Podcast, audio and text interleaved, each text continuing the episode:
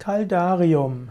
Caldarium ist ein klassischer Bestandteil der römischen Thermen.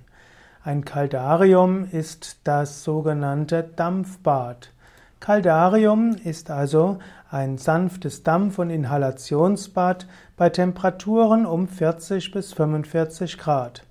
Im alten Rom gab es Kaldarien und sie haben sich vor über 2000 Jahren darin entspannt. Caldarium hm, ist, kommt von lateinisch caldus oder calidus, das bedeutet warm bis heiß.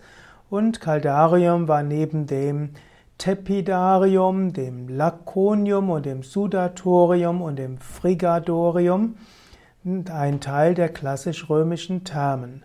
Das Caldarium besteht aus einem Raum und dort gibt es geheizte Böden und auch Wärme, auch Wände und Bänke, die eine gleichmäßige Wärme von 40 bis 50 Grad abstrahlen.